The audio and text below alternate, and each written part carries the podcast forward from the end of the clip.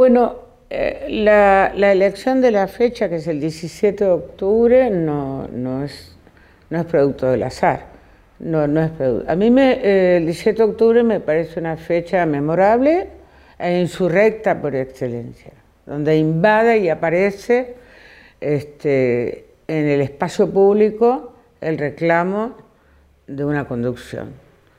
Y que a su vez es vista esa conducción por esos que fueron, esos hombres y mujeres que fueron eh, a la plaza eh, a, pedir por su libertad, refleja lo que eh, se les había otorgado y lo que habían ganado con esa conducción.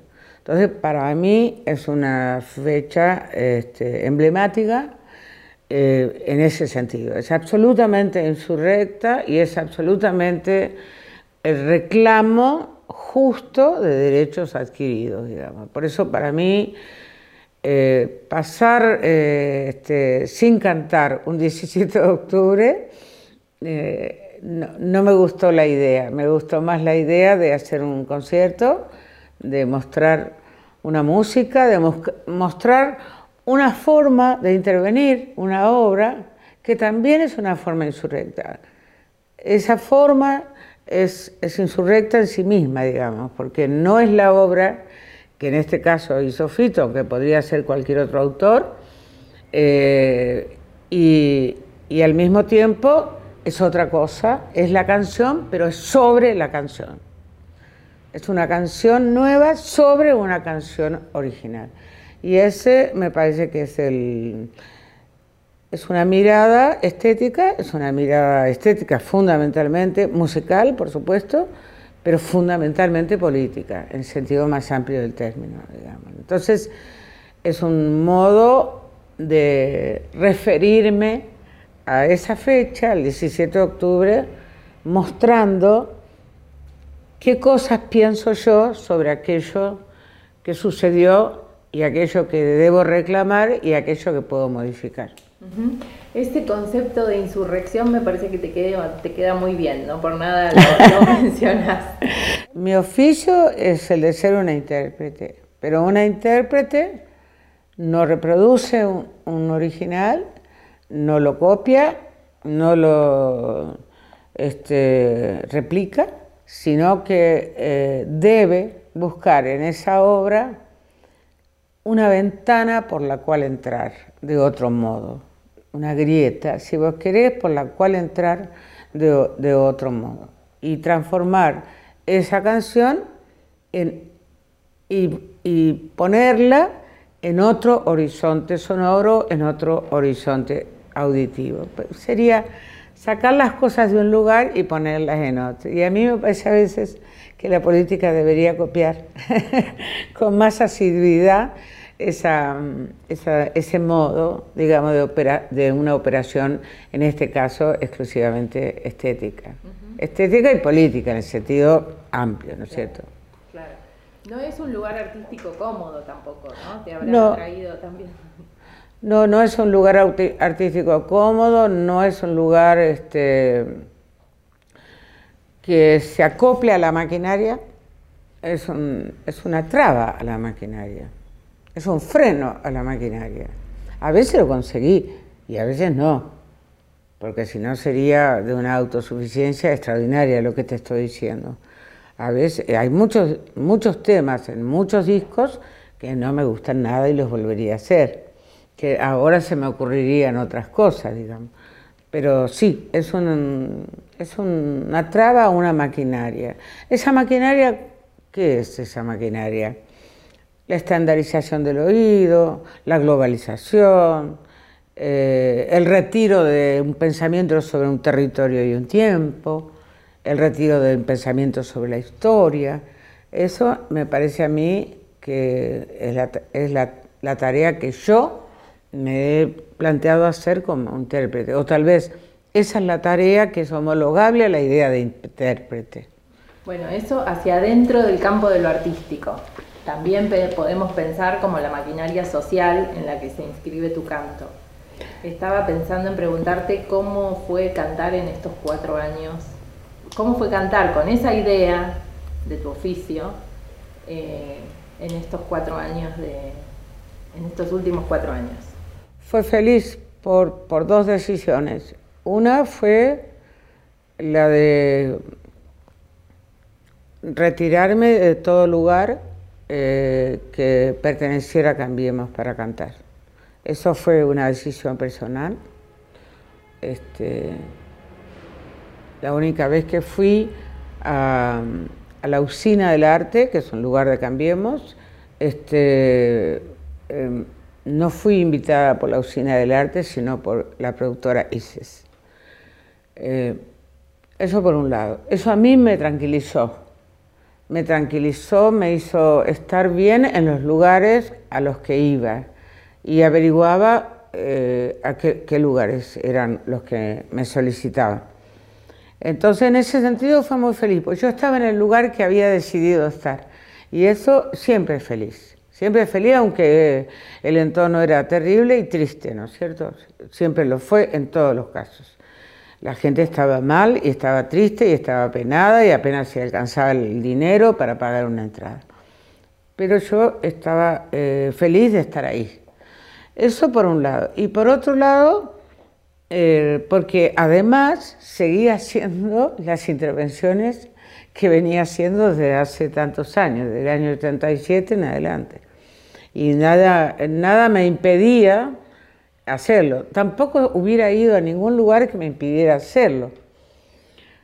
No sé si a mí Cambiemos me hubiera pedido que yo, algún personaje de Cambiemos, vamos a decir, no es abstracción, Cambiemos, sino algún personaje, algún funcionario menor me pidiera que, cantara determinadas cosas. Eh, nunca hubiera ocurrido eso porque yo no hubiera ido. No fui, entonces nunca nadie me pudo decir esto no se hace. O esto preferimos que cantes tal cosa. Y sostener esta convicción también, porque contemos, porque a lo mejor la gente no se imagina cómo haces vos las giras, que vas y tocas de repente en un teatro muy grande, en otro lugar muy pequeño, eh, que vas, como me contabas recién, en un micro de línea. Sí. sos una pendeja. sí, a veces no me da el cuero. Por ejemplo, hicimos una gira por el sur en, un, este, en una especie de motorhome, se diría con mucha, con mucha muy pretenciosamente, pero era una camioneta del siglo pasado. y, este, y bueno, y si el sur hay que hacer muchos kilómetros, eso me, me cansó mucho, este, pero me gustó hacerla en lugares donde la gente no pensaba que yo podía ir a cantar. Eso también es muy gratificante, ¿viste? Muy, no sé si gratificante es la palabra, pero el recibimiento era tan, eh, eh, estaba teñido de, tanta, de tanto entusiasmo, de tanta alegría, que bueno, estabas cansada, pero lo hacías. Y eso fue muy lindo, muy, muy hermoso. Ahora mismo acabo de hacer una gira por, cuatro ciudades de la provincia de Buenos Aires bueno, lo que había era eso, micro de línea, salir desde Retiro hasta, hasta Tandil, de ahí en auto hasta Azul, de ahí en auto hasta La Barría, de ahí en auto hasta Bolívar y después volver en micro de línea.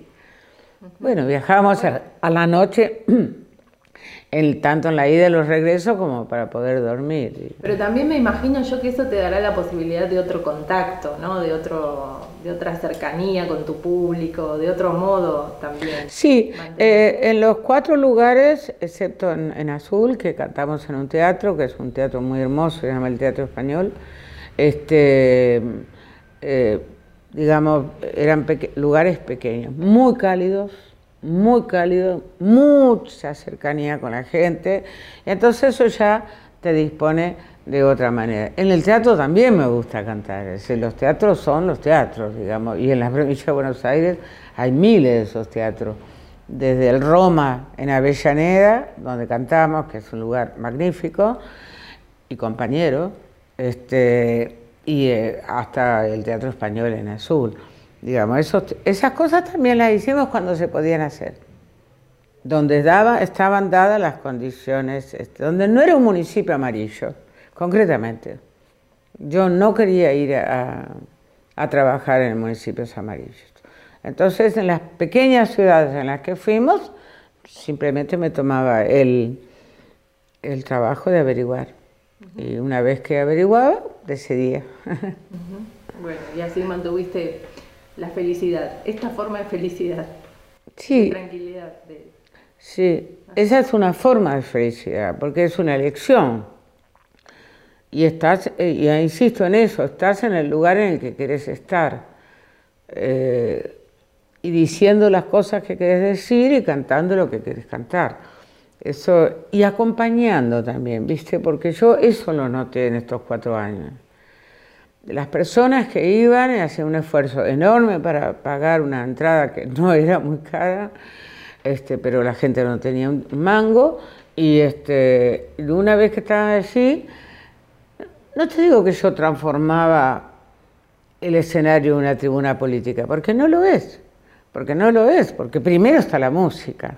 Pero como la música hay una intervención tan profunda y hay una, una propuesta de una nueva audición, entonces todo el mundo percibe lo que pasa ahí, lo que pasa ahí. Ahí no hay, yo no sabría qué, eh, qué decir en, en, las giras que hace Axel o, o cualquier otro político, digamos, lo nombro Axel porque me lo encontré los otros días en Olavarría. Este, pero sí sé lo que tengo que hacer con la música y sí sé lo que tengo que hacer para que se perciba eh, esa, ese, ese, diálogo, esa intervención con un legado, con un legado. El 17 de octubre es un legado. No, no podemos continuar pensando la política como ese 17 de octubre no hubiera existido. Así como yo no puedo cantar como si Mercedes Sosa no hubiera cantado. Esos son los legados. Y hay que saber qué hacer con estos legados. Por eso todo está abierto y todo está en debate. Todo. Desde 1810. ¿Y cómo resuena concretamente hoy ese 17 de octubre? ¿Qué, qué cosa escuchas? ¿O qué, qué... Que es posible la irrupción de las personas, de las mujeres y de los hombres y de los niños y de los viejos en las plazas, en los espacios públicos. Esto también lo ha demostrado este, esta gran irrupción del feminismo en, la Argentina. Este, que es posible esa irrupción, que es posible algo intempestivo, algo inusitado, algo que no esperábamos. Yo no tengo una idea de etapas en la historia. No tengo una idea de etapa, primero esto y después lo otro. Las cosas, Néstor Kirchner irrumpió intempestivamente en la, en la vida política argentina. Bueno, eh, con una obra como esta, con una obra de este autor, de Fito, o del Cuchi Leguizamón, o de Juan Falú, o de Ramón Ayala, para poner solo algunos, o de Spinetta, bueno, uno puede irrumpir en esa obra, que pareciera que está terminada. Las obras siempre están abiertas y la política y la historia siempre está abierta, siempre está abierta. Por más libros que se hayan escrito sobre ella, ningún libro cierra una etapa, ninguno. Te das cuenta que inevitablemente te voy haciendo una pregunta más sobre política o sobre música, pero siempre aparecen inevitablemente en tus respuestas eh, cruzadas. Sí, sí, es un tejido. Es un tejido. Es un tejido bien hecho, es un tejido necesario y, a mí me sostiene porque yo no, no estoy arriba del escenario pensándome como una cantante sin territorio, sin tiempo, sin fronteras. Me estoy pensando con todo ese legado junto y las posibilidades de diálogo que tienen los diversos géneros en la música y de conversaciones y, bueno, y lo que puede hacerse con ellas. Siempre pienso que algo puede hacerse con lo que pasó. Es casi una obligación en el arte y en la política. Eso me parece que siempre puede volver uno a intervenir en aquello que parece perdido en el tiempo. Y no está perdido en el tiempo. El 17 de octubre está más presente que nunca. Estamos a punto de dar, poner el pie en algo nuevo que se avecina. Ojalá nos vaya bien. Ojalá nos vaya bien. Sin legado no nos va a ir bien. Sin reflexión sobre lo que hemos sido, no nos va a ir bien. Y sin saber que nada podrá disolver lo que hemos sido, no nos va a ir bien. Para tomar una frase de Fernando Cabrera. Eso. me interesa volver sobre otro concepto que vos lo usaste para la música, que hablaste de grieta, que es una palabra que nos han... A mí no me gusta mucho. La, la veo, la usé, la usé porque siempre, quise decir, siempre hay una grieta, siempre hay una endija, siempre hay, algo por, eh, por un eh, marginal, me gusta esa palabra marginal, ¿por qué no? Este, eh, ¿cómo se llama? Por la que se puede mirar otro costadito por el que se puede mirar. No me gusta mucho la palabra grieta, como se ha venido usando tan mal, este, pero me gusta la idea de grieta como endijas, como fisuras que tienen las personas, la historia, los partidos, la música, el arte. Eso está en todos lados. No, es un colador. Pero como oportunidades también, ¿no? Para meternos. Y esas, y esas, esas, esas grietas esas endijas este, son renovaciones de la vida, son renovaciones del oído, son renovaciones, si te zambullís ahí, seguro que otro horizonte para pensar lo que somos como país y lo que es un legado musical, lo, lo, vamos a encontrar. Por eso, la música es un juego, se mete y se zambulla en cualquier grieta pero es un juego responsable. Es un juego responsable, una memoria, con combates dormidos de una cultura, con celebraciones, con fiestas, con territorio, con tiempo y con los grandes acontecimientos culturales y políticos que han sucedido en este país y en Latinoamérica. Y todo eso suena cada vez que vos o cada vez que... Para mí tiene que sonar. Para mí tiene que sonar. No estoy en el aire no estoy en el aire, no podría pensar la, música así. Creo que los grandes artistas, ninguno está en el aire. Ninguno de los grandes artistas que admiramos está en el aire y en parte por eso también los admiramos. Porque Pienso que sí. Pienso que sí. Algunos parecen más eh, abstraídos de, de, ese territorio y de ese tiempo, pero si uno bucea, está. Yo no necesito decir nada. Es como si yo fuera un escenario. Por eso no es una tribuna política el escenario. No lo es, en el sentido que yo soy tal cosa, soy tal cosa, vamos, esto, y arengar eh, y, hacer un discurso político. No, está en la música. Está en la puedo tirar una frase, puedo decir algo, sin duda, y lo he hecho, pero este, no, no me parece que. Sí es que la explicitación de lo que yo llamo lo político está en la música misma. Eso, eso creo. Y después sí tengo claro que la gente, el público, tiene que hacer y decir lo que quiera. Absolutamente lo que quiera. Yo nunca paré eh, ni el vamos a volver, ni, ni nunca paré a alguien que se levantó de la silla y se fue, porque este, no le gustaba la forma en que yo hablaba o decía, yo digo esto en los escenarios, esto que te estoy diciendo a vos es lo que digo, ¿esto es político? Sí, pero esto es una teoría sobre la cultura y sobre la estética, sí, y fundamentalmente sí. Entonces, el que se percibe eh, la politicidad de lo que digo, eh, bueno, puede adherir o puede retirarse, como me ha pasado muchas veces. Y está bien. Y está bien. Y está bien.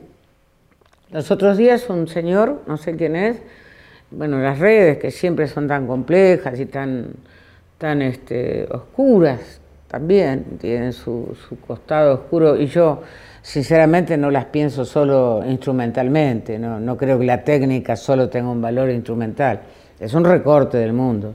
Pero bueno, ese es otro tema.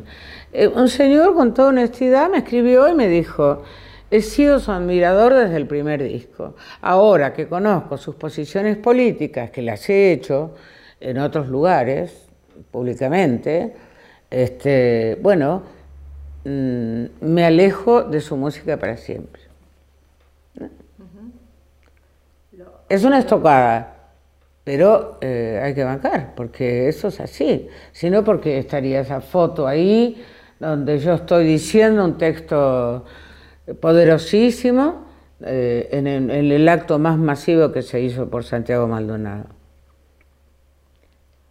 Esas fotos sacó Seba Miquel y yo leí un texto precioso de una chica que ahora no recuerdo el nombre, precioso.